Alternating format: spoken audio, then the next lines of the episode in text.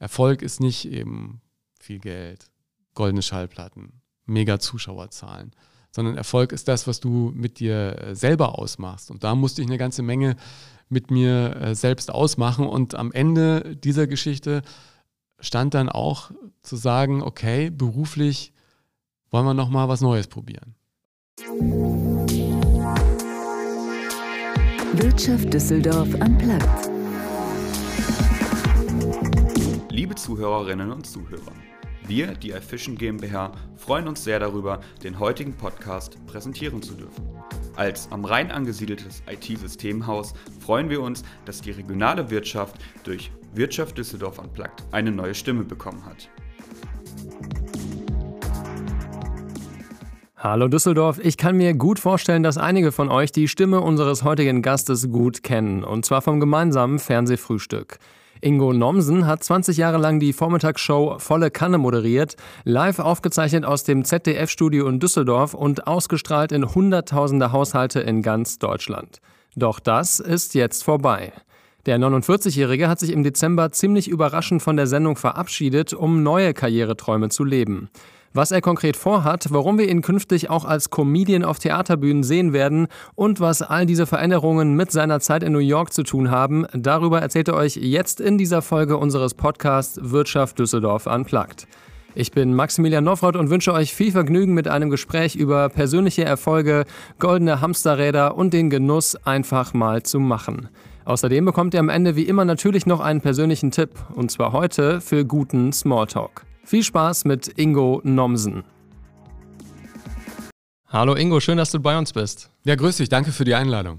Wir starten unseren Podcast immer mit einer kleinen Frage-Antwort-Runde. Bist du bereit dafür? Ja, sehr beliebt bei Interviews. Ich äh, spitze die Ohren. Dein voller Name ist Ingo Nikolaus Reinhard Werner Nomsen. Kannst du mal erklären, worauf all diese Namen eigentlich beruhen? Ja, das war so, dass ich in der Großfamilie sozusagen der Erste der nächsten Generation war. Und jede Tante, jeder Onkel wollte sich da irgendwie verewigt wissen in den Namen. Und ich glaube, ich heiße sogar noch, als letztes noch Ingrid oder so, aber es ist, steht, glaube ich, nicht mehr im Pass drin. Aber Ingrid ist meine Patentante und alles andere sind auch äh, Onkel. Welchen Traumberuf hattest du als Jugendlicher? Ich wollte immer vor die Kamera und auf die Bühne. Also seit ich denken kann und Fernsehen geguckt hat oder Radio gehört hatte, wollte ich immer da irgendwo hin und andere Menschen unterhalten. Du hast in deinem Leben natürlich schon unzählige Interviews geführt, aber wenn du jetzt mal den wirklichen Wunschkandidaten auf der Welt raussuchen würdest, wen würdest du unbedingt gerne mal interviewen? Ich habe in solchen äh, Sachen immer gesagt, Menschen, die eigentlich nicht mehr da sind. Also Marilyn Monroe, Jimi Hendrix, Frank Sinatra, solche Stars hätte ich gerne mal auf der Couch gehabt oder bei mir am Frühstückstisch. Du hast auf Instagram zum Start 2021 die Operation Waschbrettbauch ausgerufen. Wie weit bist du da bisher bekommen? Unterstehe dich, dass du mich darauf ansprichst. Nein, ich bin äh, in der Tat, nachdem ich selbst äh, mehrfach versucht hatte, alleine mit dem Bauch klarzukommen, seit letztem Jahr in den Händen einer guten Trainerin hier in Düsseldorf und habe äh, vor Weihnachten neun Kilo abgenommen insgesamt. Ähm, Glaubt man kaum, innerhalb von drei, vier Monaten. Und auch da kommt es darauf an, es wirklich zu machen und nicht nur zu wollen. Und die neun Kilo nicht wieder zuzunehmen. Ja, genau. Es sind über Weihnachten, glaube ich, wieder ein, eineinhalb draufgekommen. Aber das Fiese ist ja, sie misst alle zwei Monate nach. Und ich habe ehrlich gesagt gar nicht äh, so viel an Umfang wieder draufgepackt. Aber ich bin auf einem guten Weg und gut in der Spur. Das heißt, äh, zwei, dreimal die Woche richtig gut trainieren und jeden Was Tag aufs Essen genau? achten. Äh, viele Übungen einfach nur mit meinem eigenen Körper. Also wirklich die Klassiker, die man im Sportunterricht schon gehasst hat. Liegestützen, Kniebeugen, ähm, komische Übungen, bei denen sich der Körper verdreht, Hände in die Luft zeigen. Und natürlich auch Joggen und dann aber zwischen den Joggingrunden immer mal wieder ein paar Dips oder irgendwelche Dinge mit den Knien anstellen oder Sprünge aus der Hocke. Äh, Dinge, bei denen meine Trainerin immer drei Dinge sagt. Das geht schon, das ist ganz einfach, wird schon. Wir haben diese fünf, Minuten, fünf Fragen in 60 Sekunden fast schon ein bisschen überzogen, aber eine Frage hätte ich noch. Wir sprechen ja gleich ein bisschen über deinen ja, neuen Karriereschritt Richtung Comedy. Da hat mich interessiert, über welche Comedians kannst du denn am meisten lachen? Ich bin natürlich groß geworden mit Otto. Also wir konnten in der Schule alle Otto-Gags auswendig oder Loriot, was ja so eine ganz andere Art äh, von Comedy war. Heute finde ich wirklich ganz, ganz viele toll. wir haben in Deutschland eine Riesenszene, die sich da in den letzten Jahrzehnten, muss man ja schon fast sagen, entwickelt hat. Äh, ich finde natürlich die alten Amerikaner klasse, also Letterman, Jay Leno, wobei mir dann natürlich auch die äh, immer ganz nah sind, die gleichzeitig Fernsehformate haben und so diese Verbindung schaffen zwischen Moderation und Comedy. Und heute äh, hatte ich ja das große Geschenk, ganz, ganz viele der Comedians, die sehr erfolgreich sind, auch bei mir in irgendwelchen Shows zu haben. Und ich sage, ich habe eine ganz besondere Verbindung zu Atze Schröder natürlich, der dann auch in meinem Buch Erfolgsmenschen einen großen Part mit einnimmt. Ich kenne auch die Menschen, die mit ihm zusammenarbeiten. Ich finde einfach klasse, wie das professionalisiert worden ist, auch in Deutschland. Dieses Handwerk Comedy, ob das jetzt Till Hoheneder ist oder Mickey Beisenherz, die wirklich aus der Lameng heraus damit Gags um sich schmeißen können. Das kann ich noch nicht so, aber ich finde, das ist ein guter Ansporn zu sehen, dass es in Deutschland auch so gut funktioniert, dass Deutschland mal so ein äh, Haus werden würde, in dem Stand-up-Comedians wie Pilze aus dem Boden schießen, hätte vor 10, 15 Jahren sicher keiner gedacht. Heute haben wir eine unglaubliche Szene und wenn sich die Türen zu den Theatern wieder öffnen, dann glaube ich, ist da unglaublich viel Potenzial, das noch gehoben werden muss. Ja, sehr gut. Über das Thema Comedy werden wir gleich noch viel sprechen. Aber bevor wir über die Zukunft sprechen, wollen wir ein bisschen mit der Vergangenheit starten. Am 4. Dezember hattest du ja deine letzte Sendung als volle Kanne-Moderator nach 20 Jahren. Jetzt ist dein Abschied schon ein Weilchen her. Wenn du so reflektierst, wie geht es dir eigentlich mit dieser Entscheidung, Tschüss zu sagen? Das war eine Entscheidung, die sicher nicht einfach war, dann zu sagen, okay, mit dem Vertrag ist es das jetzt nach 20 Jahren. Auf der anderen Seite war es letztendlich auch eine konsequente Entscheidung, die sich wahrscheinlich über die letzten Jahre schon entwickelt hat.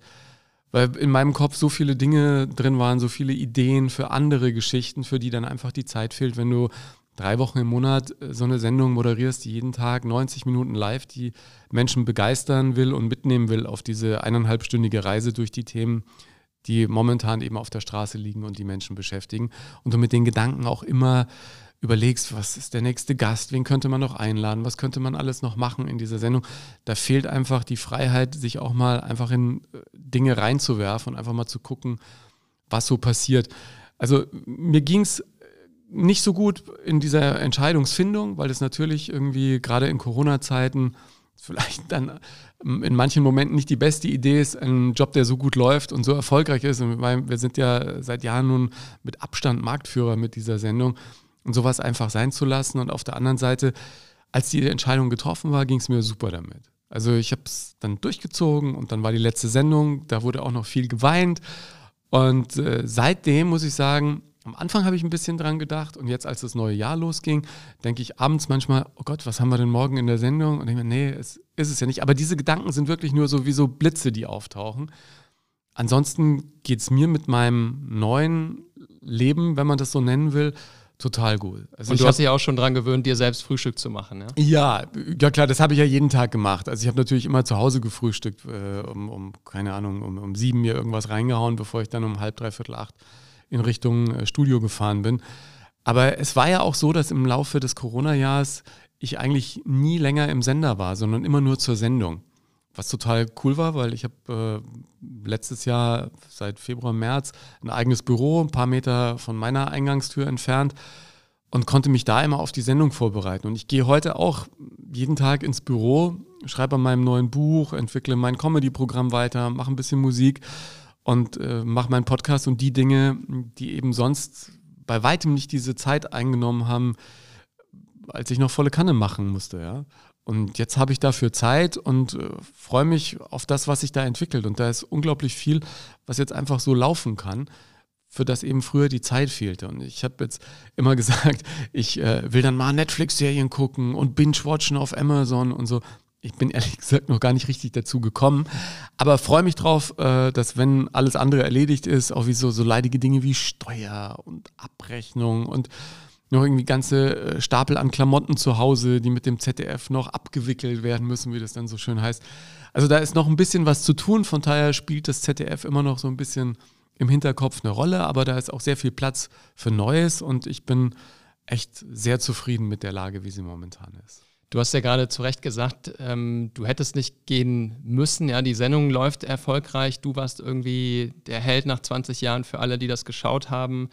Und du hättest den Vertrag ja auch verlängern können. Ähm, als du es dann entschieden hast, hast du wahrscheinlich auch mit anderen Leuten darüber geredet. Haben dir nicht sehr viele Menschen auch davon abgeraten, zu sagen, hey Ingo, was soll das? Ja, vor allem meine Mutter sagte, bist du wahnsinnig? Ich sehe dich jeden Morgen. Was, was soll jetzt werden? Sagt Mama, es gibt FaceTime. Na, es gab schon viele, die gesagt haben, bist du noch ganz sauber? Äh, auf der anderen Seite habe ich auch wenige Freunde, die wissen, dass ich natürlich schon ab und zu mal im Laufe der 20 Jahre drüber nachgedacht habe, mal was anderes zu machen, mal meine Energien in andere Kanäle zu lenken. Und da gab es wirklich drei, vier, die gesagt haben, ja, mach das, zieh das durch. Und das ist ja auch wichtig, dass du da in der Hinsicht auch Zuspruch hast. Und von daher ähm, waren die Stimmen, die mir in meinem Umfeld sehr nah sind, schon auch durchaus positiv, was das anging. Was mich total gefreut hat, was natürlich für diejenigen traurig ist, für die ich zum Frühstücksbegleiter geworden bin im Laufe der 20 Jahre, dass man mit Menschen so connected ist durch eine Fernsehsendung.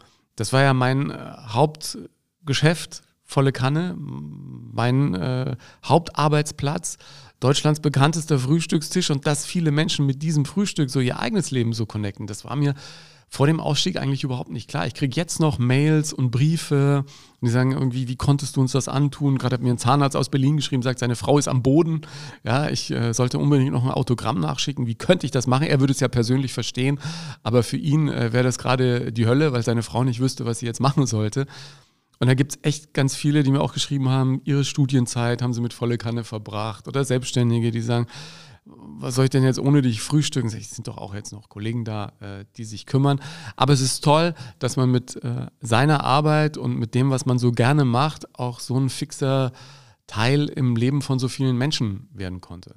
Das ist toll und ich hoffe natürlich, dass diese, diese Community mit mir äh, diesen Weg so ein bisschen weitergeht. Ne? Das ist natürlich auch toll. Du sagst, die Entscheidung war irgendwann zwingend für dich, weil du so viele andere Projekte im, im Kopf hattest. Vielleicht mal konkret, also was waren denn die genauen Gründe, wo du gesagt hast, okay, jetzt habe ich die Entscheidung gefällt und es ist Zeit, Schluss zu machen? Das war Ende no Oktober, Anfang November und dann bin ich auch gleich danach äh, zu unserer Redaktionsleiterin und habe gesagt, so, so sieht's aus, braucht mir keinen neuen Vertrag mehr schicken. Äh, die ist natürlich auch aus allen Wolken gefallen, was ich ja auch verstehe. Aber ich finde, so viel Ehrlichkeit muss dann auch sein, dass wenn die Entscheidung gefallen ist, man dann da einfach das sofort dann auch umsetzt. Ne? Und bei mir ist es so, ich habe äh, früher viele, ich meine, man, man nennt es immer Tagträumer, aber ich war auch so ein, so ein Träumer, ne? Tausend Ideen im Kopf und äh, die gern dann vor sich weiterhin und dann äh, fehlt manchmal ähm, der der Platz äh, für die ein oder andere Synapse, die da auch noch was erledigen müsste. Und ich habe dann irgendwann angefangen, all die Ideen, die mir im Kopf schwirrten, mit Post-it-Zetteln auf eine große Wand zu kleben. Und diese Wand ist äh, sehr groß, die, äh, so ungefähr wie die hier, so, so 2,30 hoch, äh, 1 Meter breit. Und da kleben tausende von Post-its drauf. Und immer, wenn ich irgendwie Zeit hatte, habe ich mir so ein Post-it genommen und geguckt, was ich irgendwie draus machen kann in den letzten Jahren. Aus einem ist dann mein erstes Buch entstanden. Dann gab es den Podcast, den ich lange machen wollte, nicht umgesetzt habe. Dann ist irgendwann der Podcast entstanden. Dann äh, wollte ich irgendwann eine neue Homepage machen. Und, und ich habe dieses Podcast-System irgendwie, äh, dieses Podcast, ich habe dieses äh, Post-it-System für mich entdeckt als eine wunderbare Möglichkeit, eben Dinge aus dem Kopf rauf aufs Papier zu kriegen und die dann an eine Wand zu pinnen und dann sind die erstmal weg. Dann fangen die nicht mehr an, da neue Kreise zu ziehen im Hirn. Und wenn die dann irgendwo hängen, dann kann man sie wieder nehmen und dann kann man den einen Post-it, wo dann nur drauf steht Buch, mal auf eine andere Tafel kleben und dann sagen, was willst du denn für ein Buch machen? Wie sollen das aussehen? Wie sind denn die Kapitel? Dann hatte ich irgendwann eine andere kleine Wand, auf der waren dann Dutzende von Post-its drauf, auf denen ich mein Buch Erfolgsmenschen skizziert hatte. Daraus habe ich ein Exposé gemacht, Verlag gefunden, Buch geschrieben, Fertig. Und genauso ist es mir dann mit dem Podcast gegangen. Jahrelang hing dann irgendwie Podcast, was willst du da machen, wie soll der aussehen? Und dann ist es eine eigene Wand geworden, irgendwann nach eineinhalb Jahren dann schlussendlich ein Podcast. Und so versuche ich jetzt mit meinen Ideen zu verfahren. Momentan bin ich an meinem zweiten Buch dran. Wovon wird das handeln? Das wird davon handeln, wie mir als Mensch, der in einer sehr harmonischen Familie aufwuchs, dieser Drang und diese Lust auf ein harmonisches Miteinander manchmal auch im Weg stand. Ja, auch dieses äh, also mit anderen Worten, du bist zu nett? Ja, so, so könnte man das auch nennen. Das äh, verrät schon fast zu viel vom Titel, aber äh, das wird im Oktober kommen und da bin, bin ich jetzt gerade dran und das macht auch irgendwie viel Spaß, obwohl, wobei ich natürlich im Zuge der Arbeit an Büchern auch merke, dass das stimmt, was mir viele Bekannte, die Bestseller nur so raushauen, immer wieder gesagt haben, stimmt.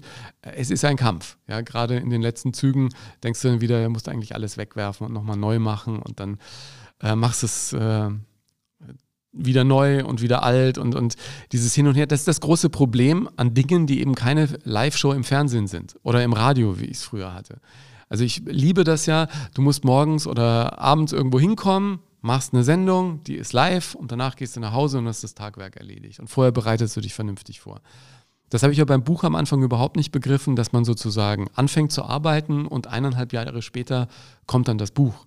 Also allein dieser Zeithorizont. Ich war Dauerbaustelle. Ja, brutal. Ich war diese schnelle Befriedigung gewohnt. Ne? Ich bin ja auch jemand, der früher und das ist mir heute noch immer nicht ganz so fern, äh, gerne prokrastiniert hat, äh, gerne aufschieben. Also gerade meine Diplomprüfung fürs Studium, ich weiß nicht, wie lange ich die äh, Lernsessions irgendwie vor mir hergeschoben habe oder diese Diplomarbeit, ja.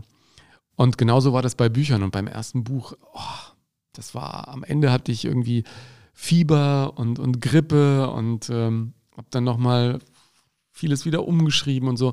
Das versuche ich jetzt beim zweiten ein bisschen entspannter anzugehen, aber kurz vor knapp wird es dann immer noch ein heißer Ritt und ich äh, denke mal, dass mir auch ein spannender Februar und März bevorsteht, was das angeht. Aber es ist eigentlich das, was mir immer viel gegeben hat, dieses zu wissen, wann musst du wo sein und da ist jemand und sagt, Nomsen, äh, jetzt äh, ist die Live-Show, auf geht's, ja. Und sich selber so diszipliniert im Griff zu haben, das äh, ist mir immer schwer gefallen und das ist auch jetzt eine große Herausforderung, nicht nur was den Waschbrettbauch angeht, sondern eben auch was die beruflichen Geschichten angeht. Aber ich bin da auf einem äh, guten Weg und äh, Step by Step äh, kommt man an jedes Ziel. Was ist ja das eine, dass dein Alltag nicht mehr so durchgetaktet ist, dadurch, dass du eben nicht mehr die Sendungen hast und genau weißt, der Gast kommt, das Thema und ich moderiere das und nach 90 Minuten bin ich sozusagen durch, sondern auch finanziell ist es ja so, du warst ja angestellt mit diesem Vertrag in der Form beim, beim ZDF und jetzt hast du nicht mehr diesen dicken Vertrag und musst auch erst vielleicht erstmal schauen, wie kommt das Geld rein, oder? Ich glaube, dass Geld nicht das Hauptthema ist. Ich war ja immer freier Journalist oder freier Künstler. Ich habe äh, quasi, als ich mit 18, 19 ausgezogen bin, mein Leben immer selbst finanziert. Ob äh, als Musiker am Anfang, als Schauspieler, Sprecher, Journalist, schreibende Zunft, äh, Radio. Ich habe immer irgendwie selbst für mich gesorgt. Und wenn du 20 Jahre so durchgetaktet arbeitest, auch als Freier, ähm, dann weißt du natürlich, und, und ich hatte ja schon meine ersten Erfahrungen mit äh, gut verdienen und plötzlich wieder äh, andere Phasen haben, als ich beim Radio war. Also mir war immer klar, dass du als jemand, der das macht, was man mit Leidenschaft da aus einem rauskommt, immer so ein bisschen ein Polster auch brauchst. Ich glaube aber, dass um seine Träume zu erfüllen, nicht das Finanzielle das Entscheidende ist. Und für mich das beste Beispiel ist äh, Maike Winnemuth, die bei Günter Jauch ja irgendwie einen Haufen Geld gewonnen hat. Ich glaube 500.000 Euro. Die sagte, mein größter Traum ist es irgendwie einmal eine Weltreise zu machen und in anderen Ländern zu leben. Und die das dann auch durchgezogen hat, aber am Ende die halbe Million von Jauch gar nicht dafür gebraucht hat.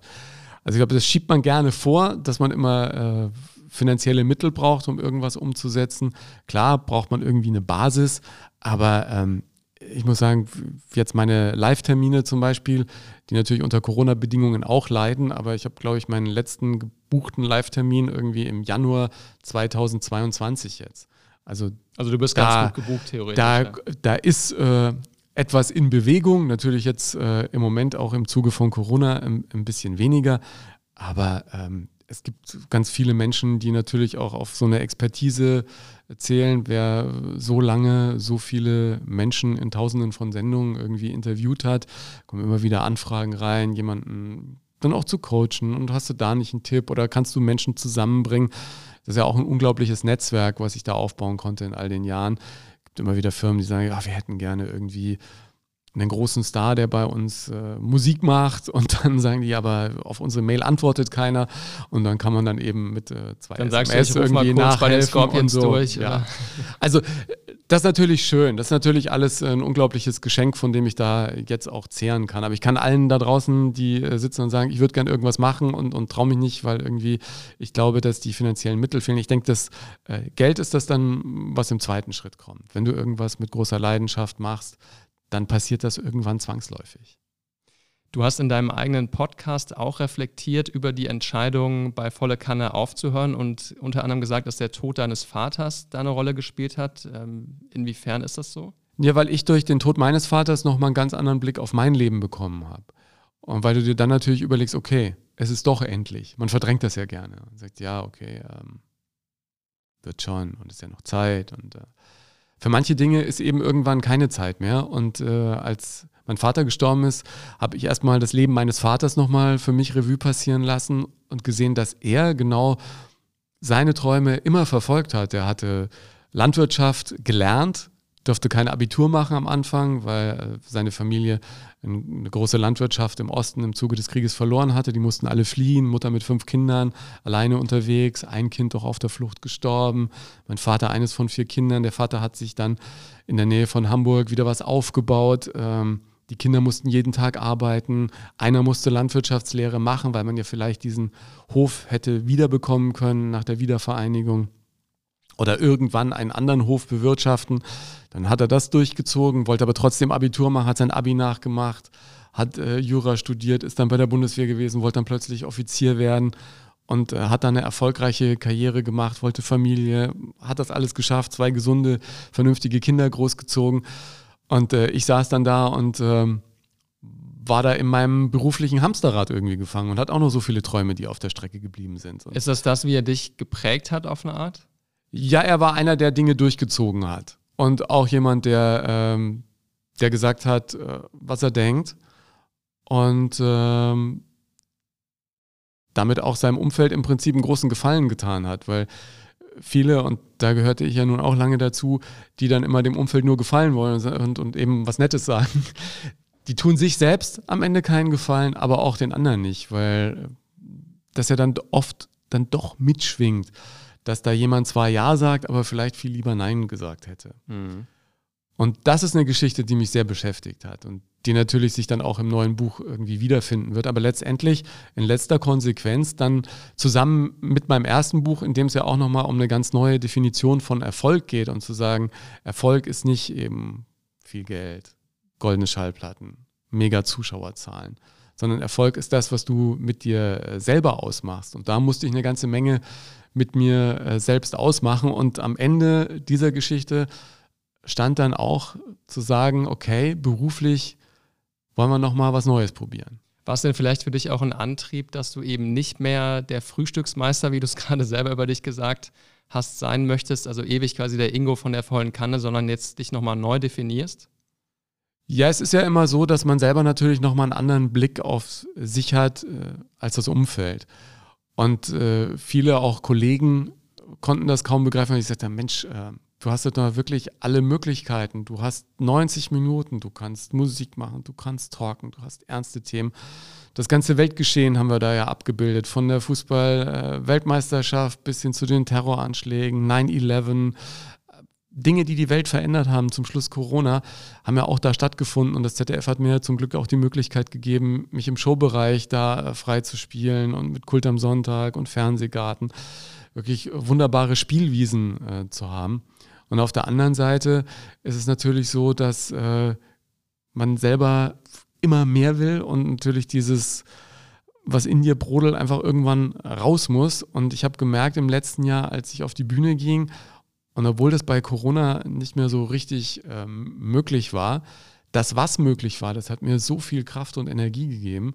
Und ich hatte auch äh, vor dem Tod meines Vaters immer mal wieder den Wunsch zu sagen, jetzt mache ich mal länger Urlaub, ja. Aber habe das nie umgesetzt. Und habe äh, quasi, seit ich ausgezogen bin, ich glaube, ich hatte einmal irgendwie vielleicht drei Wochen Urlaub und ansonsten eigentlich immer gearbeitet. Ich hatte Jahre, in denen ich das längste vielleicht mal zwölf Tage am Stück frei hatte. Ja. Und krank warst du eigentlich auch nicht wirklich, oder? Nee, in der Arbeit nie, aber wohl oft, als ich frei war. Äh, naja, weil ich ja selbst irgendwie, ich fand das ja teilweise, ich kann mich erinnern, früher bei RTL, Guten Abend RTL, das ich in München gemacht habe, stand ich teilweise mit 40 Fieber vor der Kamera und fand es am Ende auch noch lässig, weil ich irgendwie durchgezogen habe, ja, und nicht in den Sack gehauen. Aber das äh, ist natürlich ungesund, ja. Und ich weiß auch in der Zeit, in der volle Kanne war und, und in der ich ganz viele Veranstaltungen moderiert habe, heute hierhin, morgen dorthin, dass dann immer, wenn frei war, lag ich im Bett mit, mit Kopfweh oder hatte irgendwie dann doch mal Fieber. Irgendwas war immer, ja.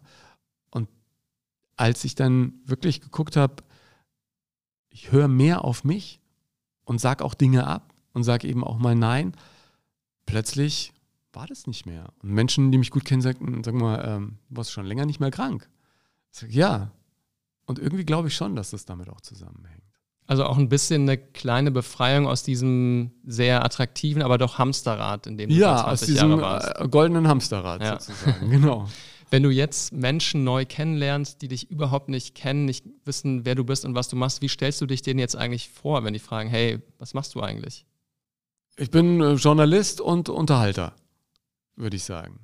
Also es ist ja gerade auch so ein Moment, in dem sich genau das alles für mich neu definiert. Ja? Und das war ja auch in der Vergangenheit immer schon beim Radio schwierig. Ja? Da ist jemand, der äh, Journalist gelernt hat als Volontär, der Journalismus studiert, der dann aber auch Musik macht. Dann, war es beim Bayerischen Rundfunk oft so, dass sie eingesagt haben, ja, er ist kein richtiger Journalist, obwohl ich da Redaktionsleiter einer täglichen dreistündigen Sendung war, weil er in seinen Sendungen immer so viel äh, Spaß hatte mit seinen Gästen. Und dieses U- und E-Ding, was in Deutschland ja wirklich Unterhaltung versus Information. Ist, ja. ja. Also ernsthafte Information und Unterhaltung. Und Unterhaltung war lange nichts wert, ja. Und, und ich glaube aber, dass diese Dinge sehr wohl zusammengehen. Und, und ich bin sehr froh, dass das auch irgendwie ein bisschen aufbricht. Gerade in der Musik merkt man es, dass äh, Schlagerleute auch mit Pop-Menschen zusammenarbeiten, dass da alles irgendwie so ein bisschen mehr verschmilzt und im Prinzip was der alte ZDF-Intendant Stolte ja schon vor Jahrzehnten gesagt hat, alles ist Unterhaltung und auf diesem Gewässer kannst du auch mal mit einem ernsten Schiff vorbeischwimmen. Hat sich denn deine berufliche Mission verändert? Ich meine, die vergangenen 20 Jahre warst du ja sehr viele Morgen einfach 90 Minuten live im Fernsehen, hast den Leuten irgendwie das Frühstück ähm, ja, versüßt, kann man sagen, den News gegeben, Service-Themen und auch äh, Promis näher gebracht, dass du jetzt nochmal so ein bisschen neu überlegt hast, okay, was ist jetzt eigentlich meine neue Mission ab dem Jahr 2021?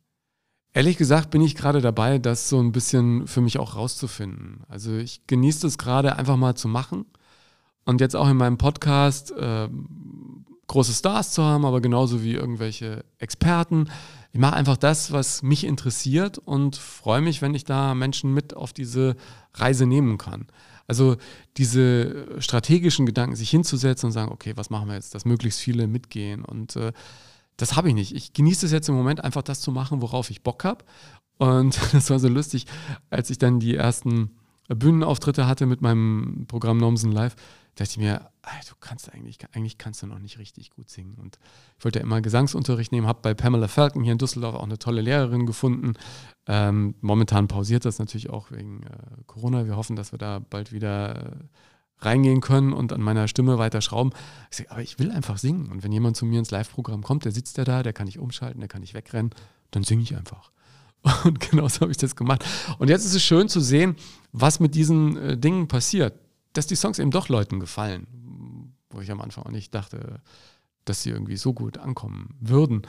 Und einfach mal zu tun und zu sehen, was passiert. Mhm. Und genauso im Prinzip ist das auch ähm, eine der Geschichten, die ich aus Amerika mitgenommen habe, aus diesem Monat in New York, zu sehen, dass wenn du dann wirklich mal einen Monat frei nimmst und sagst, äh, ich lasse mich jetzt mal auf dieses Abenteuer Amerika ein, dass da unglaubliche Sachen passieren. Da hätte ich am Anfang auch nicht gedacht, dass ich am Ende dieses Monats irgendwie eine Woche jeden Tag auf einer anderen Bühne stehe und ein Comedy-Programm auf Englisch mache. Ja. Über die Zeit in New York müssen wir auf jeden Fall sprechen. Das Spannende ist ja, das Ergebnis davon kann man sich ja insofern schon anschauen, wenn man dich googelt, deine Homepage besucht, ingonomsen.de, sieht man, du hast ein Live-Programm, Stories and Stand-Ups heißt das, was ähm, theoretisch ja auch dieses Jahr jede Menge Termine hat. Ähm, wie kam es denn, dass du dir überlegt hast, okay, ich gehe jetzt in den Stand-up-Comedy-Bereich rein? Nee, ich, mich hatten äh, schon als Kind diese ganzen Comedians fasziniert. Ich habe ja gesagt, ich bin mit Otto groß geworden. Er war ja im Prinzip das Paradebeispiel eines äh, Menschen, der einfach auf die Bühne geht und andere unterhält. Und ich hatte, seit ich in den 90ern zum ersten Mal in New York war, natürlich diese Late-Night-Shows aufgesogen wie ein Schwamm. Ich habe Harald Schmidt in Deutschland geliebt und natürlich auch die Amerikaner wie Letterman, Jay Leno, Conan O'Brien, das fand ich super, weil die eben da alles verbunden haben. Und ich war auch mit Begeisterung in diesen ganzen Stand-up-Clubs in Amerika. Da gehst du in den Keller, da ist eine kleine Bühne, gehen Menschen drauf, erzählen keine Witze, sondern erzählen Geschichten, die sehr pointiert sind und bei denen es in der Minute vier, fünf Lacher gibt, wie ich später im American Comedy Institute gelernt habe. Und als ich dann einen Monat in New York war, wollte ich ja einfach mal erleben, wie das ist, da zu leben, so wie ein New Yorker. Bude in Brooklyn, immer nach Manhattan gefahren, Kaffee getrunken, Menschen beobachtet. und ein Monat gibt dir dann auch die Gelegenheit, nicht nur auf diese Touri-Spots zu gucken, sondern einfach dich mal reinfallen zu lassen. Wann genau war das? Das war 2019 im April. Da hast du dir gesagt, ich nehme jetzt mal einen Monat frei. Ich nehme einen Monat frei und gehe darüber und habe dann über Bekannte, ich finde auch ein paar Journalisten, Auslandskorrespondenten, eine, äh, so ein halbes Townhouse von einem Kameramann bekommen, der da nicht in New York war, sondern wieder in Deutschland, in Brooklyn, einen Monat nicht in Deutschland arbeiten. Und dann war natürlich ein Job. Am 1. April hatte ich den Live Entertainment Award moderiert, die Eröffnungsgala zur Frankfurter Musikmesse. Den wollte ich auf keinen Fall absagen, weil das immer ganz toll ist. Da habe ich dann quasi die Nacht durchgemacht und morgens dann nach New York geflogen. Dann erstmal so reinfallen lassen in dieses New Yorker Leben. So ein bisschen was von diesem Spirit aufsaugen. Alles hektisch, jeder will irgendwas. Und du guckst einfach mal nur. Und da dachte ich mir, mal gucken, was man so lernen kann in der Hauptstadt des Entertainment. Und bin dann wirklich einfach mal so äh, die Zeitung durchgegangen, was läuft da gerade, im Internet ein bisschen gegoogelt. Da dachte ich mir, ah, da kannst du Comedy lernen, da gibt es Kurse Schauspiel, Performing, Comedy Writing, äh, Drehbuch schreiben und, und habe dann einfach mal geguckt, was mir so Spaß macht. Und dann sehe ich, dass Robert McKee, so der The Aristoteles von heute, ja, also der, der The Godfather of Storytelling, da irgendwie mehrere Workshops im Angebot hatte und Seminare. Warte mal, Robert McKee, das ist doch der, der auch Breaking Bad, glaube ich, mit äh, ja, der hatte gecoacht zu, hat irgendwie, wie hatte, man hat im Prinzip die, arbeitet. Ne? Genau, die ganzen äh, Mädels und Jungs, die Sex in the City geschrieben haben, Breaking Bad, die sind quasi alle so durch seine Schule gegangen. Und dann hatte ich mich da angemeldet. Und das war irgendwie echt sehr cool, weil das auch so eine, eben wie ich gerade erzählt habe, so eine Atmosphäre war, die sehr kooperativ war, voller Energie und jeder hatte irgendwie Lust, da was zu lernen. Und das geht natürlich dann auch äh, wie ein Uhrwerk, ja. Wer da nicht pünktlich ist, der sitzt eben nicht in der ersten Reihe. Und du kannst dann jeden Tag mit ihm quatschen. Er hat erzählt, wir haben Breaking Bad irgendwie auseinandergenommen, wie da die Storylines verlaufen und was ist Storytelling und was macht das irgendwie aus. Und es ist einfach eine unglaubliche Kraft, die sich in solchen Seminaren entfaltet und man nimmt dann Szenen auseinander oder Casablanca als Film nochmal, was ja sein Lieblingsfilm ist. Und dieses dramaturgische Erzählen in all diesen Serien, die ich äh, als äh, User so liebe, binge-watchen, äh, einfach mal 21 Folgen durchgucken und warum dich die so gefangen nehmen und das war unglaublich toll. Und ich habe äh, gesehen, dass da Menschen sind, die alle das Gleiche wollen, eben Spaß haben und äh, aufsaugen, was der Mann da erzählt. Und genauso war das am American Comedy Institute. Ich hatte Comedy Writing ähm, mir gesucht und habe dann, leider Gottes, bin ich ja nicht ein Jahr da gewesen, sondern nur einen Monat. Und dann haben die mir eine Woche zusammengestellt, beziehungsweise ich glaube zwei Wochen waren es dann, in denen ich sozusagen die Stunden, die sonst auf mehrere Wochen verteilt waren, in dieser komprimierten Zeit erfahren konnte. Also ein Comedy-Crash-Kurs. Ein Comedy-Crash-Kurs. Und dann dachte ich ja auch, ja, Comedy kannst du das lernen, musst ja eigentlich schon aus der Erfahrung. Und dann bin ich da und habe Comedy-Writing. Und dann sagen die, ja, was hast denn du geschrieben? Stell dich mal vorne hin, da ist ein Mikrofon und dann erzählst du es mal den anderen. Und im Kurs, weil Amerikaner bilden sich ständig weiter, lauter Comedians, die in New York natürlich auch auf der Bühne stehen jeden Abend in diesen Clubs. Und da ging mir ganz schön äh, was auf Grundeis, aber bin ich davor und dann sagte ich, ja, I'm Ingo from Germany and I'm trying to be funny. Das hatte ich mir gar nicht so aufgeschrieben, aber das war irgendwie schon, schon der, erste, Lacher. Lacher. wahrscheinlich, ja. Und dann äh, sagt äh, Stephen Rosenfield, der auch eines der großen Bücher in Sachen Stand-Up-Comedy, nämlich Mastering Stand-Up geschrieben hat, sagte, did you say I'm from Germany and I'm trying to be funny? Ich so, ja, that's funny. Und dann dachte ich, okay, dann behältst du das mal bei. Und das war im Prinzip auch so eine Atmosphäre, die sehr inspirierend war und, und sehr ähm, kooperativ. Und die haben alle irgendwie, sagte der eine, ja, an dem Halbsatz würde ich noch vielleicht das verändern. Und danach sagte einer, wir hatten zum Beispiel einen Comedian, der auch da in den Clubs auftritt, der hat eine spastische Lähmung. Der braucht erst mal fünf Minuten, bis, bevor er überhaupt das Mikrofon am Mund hat. Und der hat da mega Gags natürlich über seine Behinderung äh, gemacht. Und er kann das dann auch. Und der hat mir furchtbar gute Tipps gegeben. Am Anfang dachte ich auch, ist das jetzt irgendwie okay, dass so jemand auf die Bühne geht? Oder ist das nicht irgendwie komisch, auch fürs Publikum? Was waren so die besten Tipps, die er dir gegeben hat? Naja, der, das waren ja auch mehr so, was weiß ich, nimm das eine Wort ans Ende, weil dann ist der Lacher da, ne? was ja auch so ein, so ein Grundgedanke von Comedy ist, dass, äh, oder das dass du nicht äh, so relativierst im Vorfeld, so nach dem Motto, aber ich, äh, bla bla bla. Ne? Wenn dieses Aber kommt, dann denkt derjenige, der es hört, schon, da muss jetzt irgendein Gag kommen. Wenn man es aber weglässt, dann kommt er mehr wie so ein Handkantenschlag. Und äh, das war faszinierend zu sehen, wie auch das Publikum dann später in den Clubs am Anfang kurz irritiert ist und dann sich aber total darauf einlässt. Und das generiert dann natürlich irgendwie super Lacher. Ja. Also aber ich kann mir vorstellen, dass du mega aufgeregt warst, dann tatsächlich auf der Bühne in New York zu stehen als Ingo from Germany, der noch nie einen zumal englischsprachigen Comedy-Auftritt hingelegt hat. Ja, aber dadurch, dass das ähm, ja irgendwas war, was ich dann in den ähm, Tagen zuvor zu Hause immer wieder durchexerziert hatte und dann hast du ja auch Private Coaching Sessions, wo die dann nochmal sagen, okay, der ist gut, den lässt lieber weg, den machst du dahin und ähm, ja, so könnte es funktionieren. Und dann hatte ich es ein paar Mal dort auch probiert in den Workshops und da hat es funktioniert und dann sagten die auch, komm, wenn du da mitgehst, äh, das wird funktionieren. Das Schlimme ist natürlich, du gehst dann, das war der Gotham Comedy Club, auch so ein legendärer Club in New York, gehst da rein, gehst die Treppe runter und überall hängen die Bilder von denen, die da aufgetreten sind. Louis C.K., Eddie Murphy. Du denkst du, oh Gott, ey, wie soll das funktionieren? Ja, und dann hast du da so einen Saal, da sitzen Menschen, die dafür bezahlt haben und die wollen jetzt entertained werden. Aber ich muss sagen, man kann es ja dann auch zum Glück durfte ich den ersten äh, Auftritt filmen, weil normalerweise darfst du da nicht filmen, weil auch alle Angst haben, irgendwie, dass Gags geklaut werden. Du kannst dann deinen Auftritt aufnehmen, aber ansonsten bitten die darum, das eben nicht zu tun. Und man sieht dann auch ganz gut, nachdem die ersten Lacher da sind, dann hatte ich auch einen unglaublichen Spaß auf der Bühne, ja. Und äh, dieses, Gefühl, dass, äh, oh Gott, lacht überhaupt jemand und kannst du gut genug Englisch und so. Das war dann völlig weg. Und dann bist du so in dem Moment drin, dass dieser Flow dich da durch diese sieben Minuten trägt. Und das war echt toll. Und am besten ist natürlich, du gehst dann von der Bühne und dann sagen auch andere, ey, es war cool und so. Und die Amerikaner sind dann natürlich auch so, dass sie sagen, ey, da ist jemand von Deutschland, der braucht ein bisschen mentale Unterstützung. Aber auch der äh, Coach, dem hat es dann so gut gefallen. Einer von den Coaches sagte, ich habe morgen noch eine andere Show, willst du da nicht auftreten? Und dann bin ich da aufgetreten. Dann war da ein anderer Comedian und sagt, ah, das mit dem Deutsch äh, in New York, das war ja ganz lustig. Ähm, magst du es auch bei mir in der Mixshow machen? Und so bin ich jeden Tag zu einer anderen Show gewandert. Wie viele Auftritte hast du da insgesamt als Comedian? Da fünf, sechs Auftritte dann. Stark. Ja, und das war irgendwie echt cool. Und nach dem letzten Auftritt im Broadway Comedy Club äh, sagte der Kollege, ja, du, und wir haben morgen noch eine Show, The Industry Show, da hätten wir dich dann auch gerne. Da kannst du dann mal vor den Bookern von Fernsehshows und so spielen und vielleicht hast du Glück. Und dann sagt, ja, ich kann leider nicht. Am nächsten Tag ging nämlich mein Flieger zurück nach Deutschland.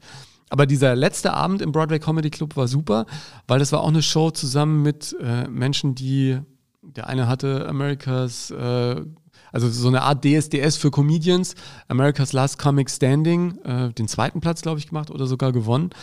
Ähm, der andere hatte gerade Auftritte bei Jimmy Kimmel, der nächste ist irgendwie bei Fallon aufgetreten.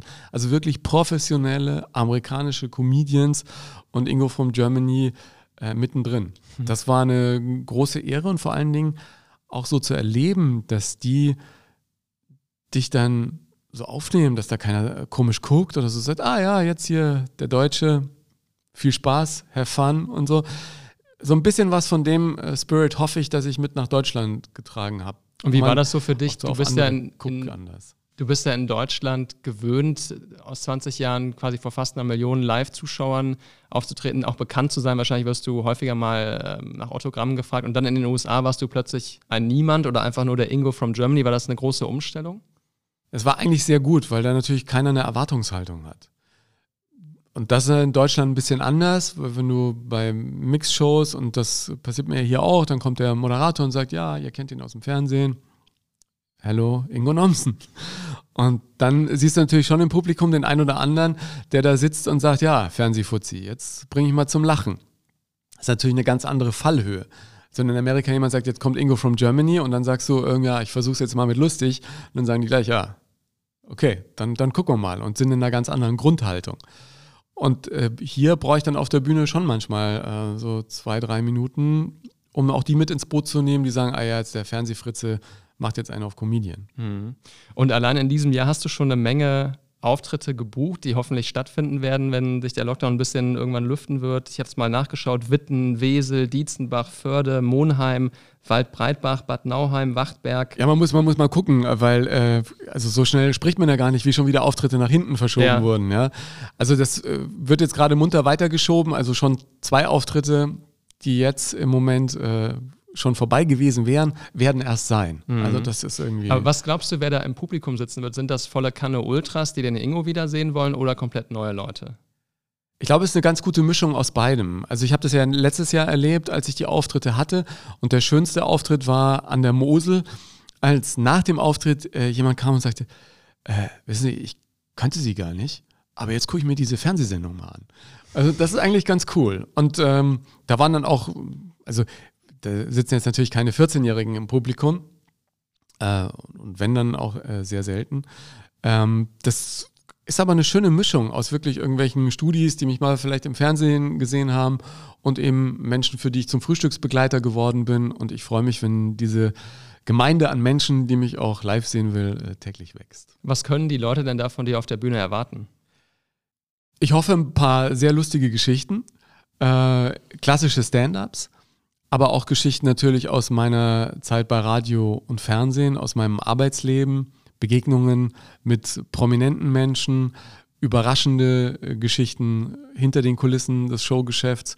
Ich lese auch immer ein bisschen was aus meinem Buch Erfolgsmenschen, wobei es nicht eine Lesung im klassischen Sinn ist, sondern ich ähm, lese ein bisschen was und, und erzähle. Weil ich finde immer, äh, Lesung hört sich so komisch an, weil lesen kann jeder selber. Aber wenn man dann noch ein bisschen was drumherum erzählt oder ein paar Add-ons hat, die nicht den Weg ins Buch gefunden haben, weil Buch eben auch begrenzt ist, dann ist das eine ganz schöne Geschichte. Und ich mache Musik.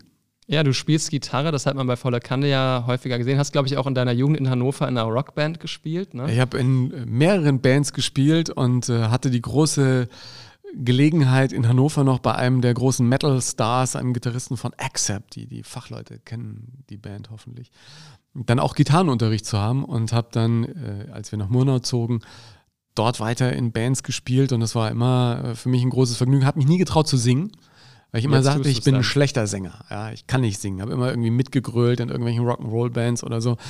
Dann den Refrain. Aber so richtig gesungen habe ich dann zum ersten Mal auch nicht bei volle Kanne, sondern als mich die Baseballs auf ihre Tour eingeladen haben als Special Guest.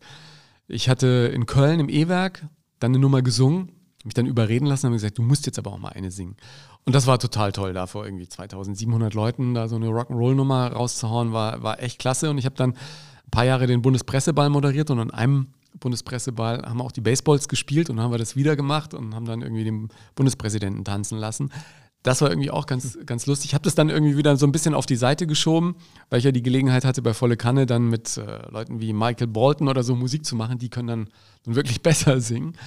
Aber im Zuge des Live-Programms habe ich mir das jetzt irgendwie wirklich vorgenommen, bei, bei, jedem Abend irgendwie auch noch ein, zwei Nummern zu singen. Und am Freitag hatte ich so einen digitalen Auftritt. Ähm, da war dann eigentlich die Zeit schon längst vorbei und ich, ich wollte eigentlich gar nicht mehr singen.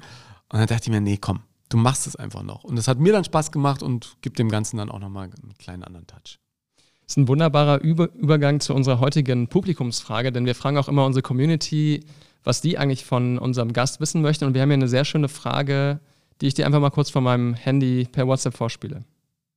Hi Ingo, hier ist Marius. Aber wem sage ich das? Du kennst mich natürlich. Wir haben schon so oft miteinander gefrühstückt morgens. Ähm, klar, da war ein Fernseher dazwischen, aber du fehlst mir trotzdem. Meine Frage an dich ist, ich weiß, dass du auf der Bühne genauso rocken wirst wie morgens am Frühstückstisch im Fernseher. Aber was würdest du eigentlich machen, wenn das nicht klappt? Marius, vielen Dank für diese Frage. Das ist natürlich auch eine Frage, die ich mir gerade am Anfang regelmäßig gestellt habe, weil als der Booker zu mir kam und sagte, Ingo, ich habe das in Amerika gesehen, das müssen wir in Deutschland machen, sagte ich, das interessiert doch keinen, da kommt doch keiner und das, das wird nicht funktionieren. Dann sagt er, darf ich es mal probieren? Und dann habe ich gesagt, ja, okay, dann probier doch mal. Und der ist damit zur Kulturbörse nach Freiburg gegangen. Das ist sozusagen das Treffen für all die Theater und Bühnen, die solche Programme machen und äh, hatte da sehr viel Zuspruch und hat dann einfach mal gebucht. Und dann kam er zurück und sagte, du, ich habe hier mal 21 Auftritte. Ich sage, was? Ja, für, für, also, du kannst da ein Abendprogramm machen. So wie du, das, ich habe doch ein bisschen was gesehen, du hast doch ein Buch und du kannst auch Musik und singst. Ich sage, oh Gott. Und dann habe ich dann dieses Programm zusammengezimmert. und hatte echt einen riesen Bammel und dann im Zuge von Corona ist die Premiere im April gleich verschoben worden und dann irgendwann war der erste Auftritt im Theater in der Nieburg in Oberhausen unter Corona-Bedingungen. Und das, das war mittendrin, ja. Da wollte auch keiner zu Live-Auftritten. Und jetzt kann ich es ja verraten, es waren zwölf Zuschauer da. Bei deinem allerersten Auftritt? Bei der quasi Premiere mhm. des Normsen Live-Programms.